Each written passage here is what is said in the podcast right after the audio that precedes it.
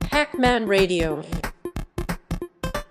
この番組は、プログラミングから IT 全般のありとあらゆる知識を深掘りして紹介する、テクノロジーハッキング番組です。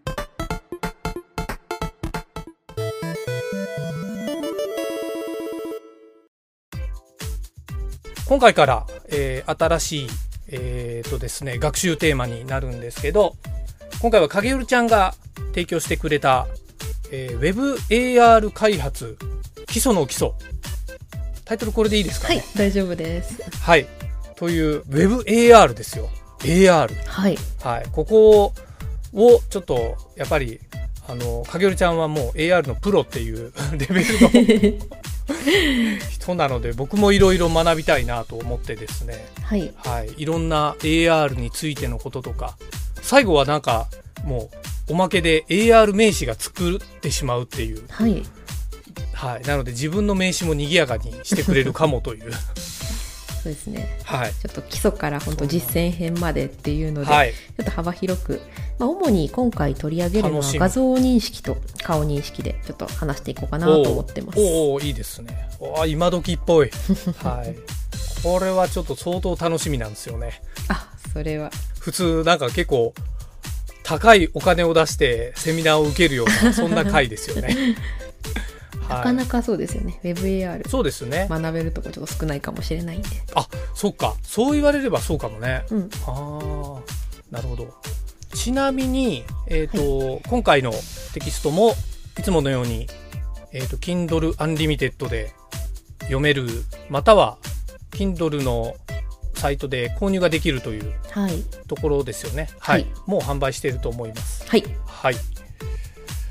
えーで販売はですねサイトの方を見てもらえば、えー URL を載っけておきますので、はい、そちらを参考にしてくださいとはいはーい。ということで、えーちょっともう今回は全部影るちゃんにファシリテートも含めてお渡ししたいと思いますのはーでい。 よろしくお願いしします。はい。よろしくお願いします。はい、お願いします。はい。じゃあ早速内容に入っていこうかなと思います。はいはい。まずじゃあ WebAR についてっていうので、まあ、そもそもその AR ってなんかよくわかんないって人のためにっていうので、その、はいまあ、具体的にどんなものかっていう解説から入っていこうかなと思います。はい。で AR っていうのはそもそもまあ何かっていうと、まあ、オーギュメンテッドリアリティっていう言葉の略称で、オーギュメンテッドリアリティ。はい。まあ、拡張現実ですね現実の風景に、まあ、仮想の世界、まあ、仮想の情報をこう重ね合わせて表示するはいってはいはいいう仕組みですね、まあ、ポケモン GO とかをこうイメージしていただけるとすごい分かりやすいかなって、あれが一番、まあ、なんていうか、はい AR アプリとしてはかなり有名というか結構みんな分かるそうですねっていう感じですよねはい。でまあ、基本的にはそのオブジェクトをこう表示させるためのこうトリガーとなるこうマーカーを設定しておいて例えトばリガー画像とはか顔とかはいなんはかい。そういうものを検知したら何かを出すみたいな感じでそのウェブカメラはいはいはでそのマーカーを検知した際にモデルを表示するっていう風にうんうんなってるんですね。なのではい。そう VR とかだとこうあの VR ゴーグルが必要になってくるんですけど AR だともはういはいは完い全にそのスマホだけで、スマホとかあるいはパソコンだけでとにかくウェブカメラのついてはいいるはい端末さえあれば遊べるっていうそういうはい形になってるので、なるほどまあ VR と比べると結構まあうーんと体験の敷地は低いのかなって、まあ、あウーェブ VR っていうのも一応あるにはあるんですけど、そうはいはいは基本的にはまあ WebAR っていうとこんな感じっていうのでい。なるほど。スマホでやってるパターンが多いと。っそうですねていう感じですね。は。はいでなるほそう AR って言ってもまたさらにこう WebAR とその Web じゃなくてアプリの中で体験できる AR それこそポケモン GO とかですよねど。おうとまたちょっとはいは変いわはいってて、なるほどで WebAR っていうのははいそのアプリをこういちいちダウンロードしなくてもブラウザーにあの,、はいはいそのある特定の URL にアクセスするだけで、その AR を楽しめるっていう形になってるんですよね。はいはいはい。なのでなるまほどあ、例えばそのそれこそ展示会でこう AR 使いたいとかそういうちょっとイベントごとではい AR 使いたいっていう時に、そのいわざわざアプリ入れるの嫌だなとかっていう人とか結構いたりするなんるですけどほど。その時に、はははいいいもうこの QR コードでこうアクセスしただけでも遊べますよっていうふうに言うと、あそんな簡単ならじゃあやってみようっていうこうなんていうか敷位置が下がるそれこそあー動線としてすごい楽になるっていうのがあるんですよね。はあ。なるほどね。はい。でそうそれがあるので私もさい最初の方は結構そのアプリの AR 作ってたんですけど、最近はこうはいはいはい WebAR 一択っていう感じになりつつあるんですあよ、ね、あ、なんかちょっと脱線するかもしれないんだけど、い影よりちゃん的に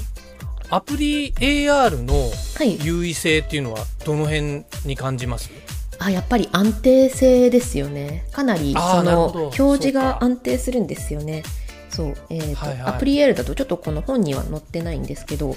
えーとうん iPhone、I えー、と iPhone ね Apple で出してるのがこう AR キットっていうそういうライブラリを出してて、Google 側ではいはい AR はいコアっていうのを出しててそれが結構はい二大巨頭になってるんですけど、なるほど。そうそれだとかなり例えばそのそうですねえ WebAR だとそのできないこととかも結構できてうん例えばオブジェクトを検知してそのオブジェクトに対して出すっていう、なんか画像じゃなくってもうその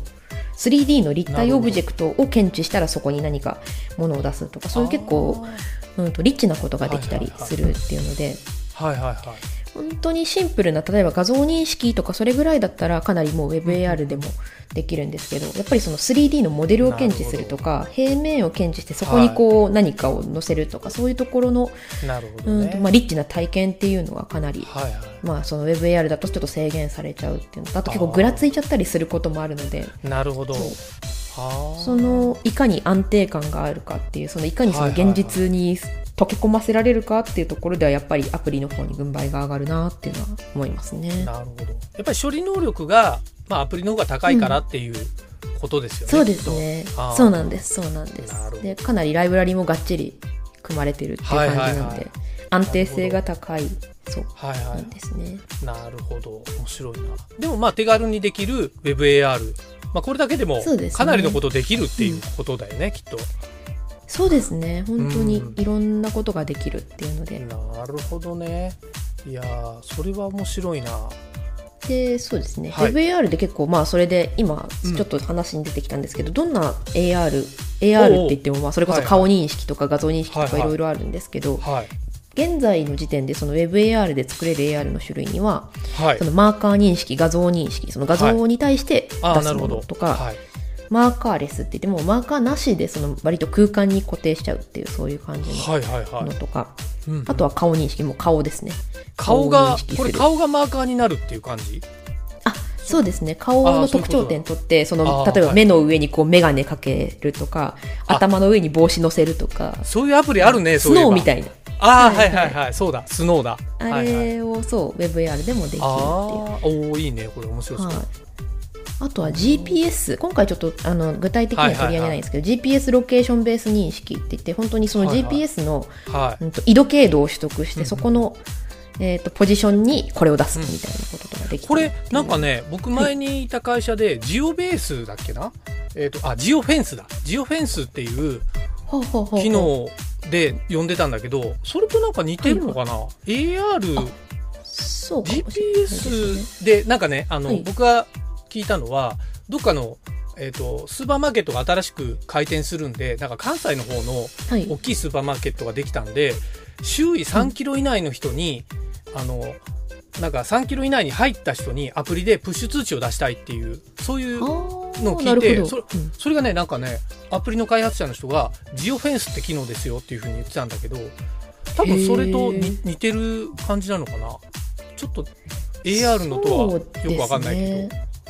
でも多分割とそんな感じだと思いますねその、ど。えー、とユーザーの位置情報を取得して、はいはいはい。でそれでその近くに入ってたら、その表示させるみたいな形になると思うんでいわゆるトリガーが GPS の値ってことだよね、これは。あそうですそうはいです、はい。ああ、なそるほうなど。りますなるねほどね。まあ、いろいろ呼び名があるわけだね。はいはい。そうですねだからこういうのは道案内とか例えばそのはいはい観はい光スポットの紹介とか、そういうこととかに使えたりしますあね、そうか。カーナビとかまさに、なんか、うん AR とか使ったらすごいわかりやすくなるよね、きっと。 あそうでしょうね見えない標識とか、その目的地ここみたいなあ感じそでうそうそうそうそうそうねマーカー立ててくれるんだったら相当わかりやすいよね。うんうんうへんえ面白い。はいはいはですねい。なるほど。であとは次が平面認識、スラムっていうほうあも言われてるんですけなどこるほどれはもう本当にその平面を検知して例えば平面の机の上にあなんあ、かなるほコップど。のそうい絵うことか。コップのモデルを置くとか、はいはいそはのなんかウォーキングマンあなんか歩く男を歩かせるみたいな,、なんかそういうなるほどね平面を認識するって結構これ難し難しいというか、うんうんえー、とシンプルそうに見えて、うんやっぱりその平面を多分おそらく画像をんこういっぱいこうガーって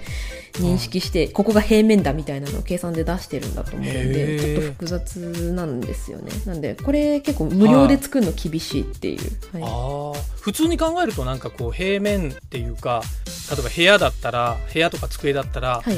角のそのエッジっていうか隅はいはいはいはい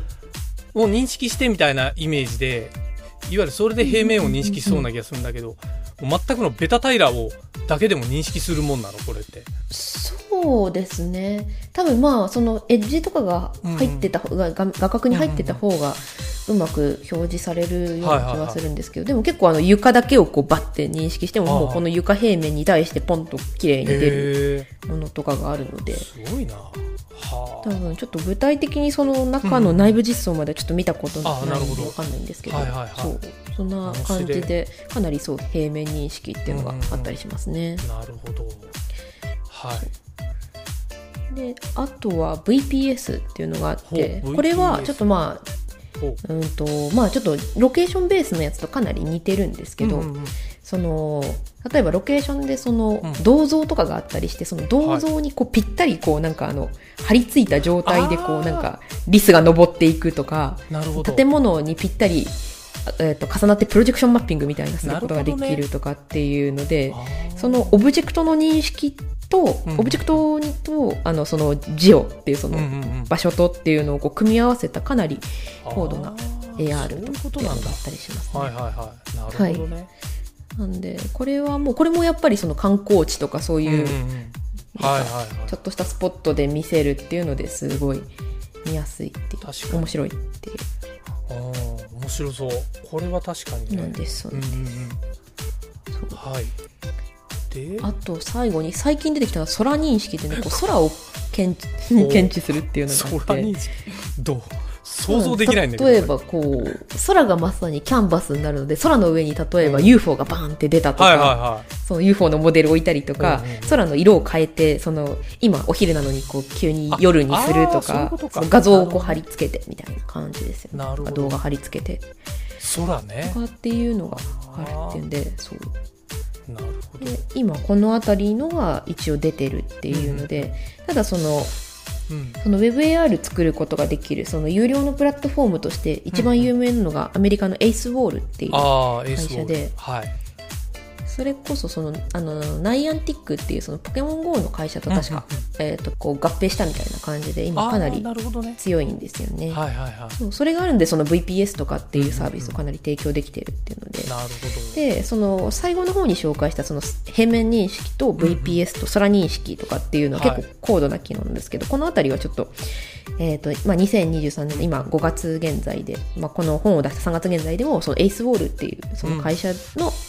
でのみ提供されてなるてほどちょっとまあ有料プラットフォームなんで,、うんでちょっと個人が手を出すにはちょっと高いっていうなるほどね。ありはいますねはいはい。でもまあい最初の1ヶ月とかは無料でそのお試しみたいなのができるので、ちょっと一回なんかそれで遊んでみるっていうのも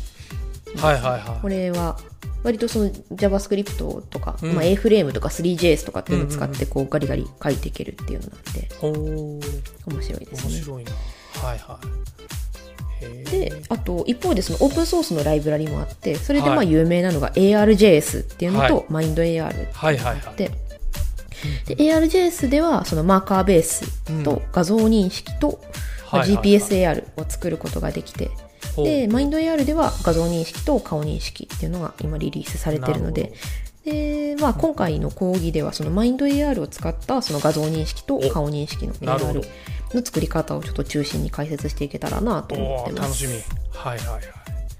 そういうことですね。顔認識。はい。顔認識なんではあそうですね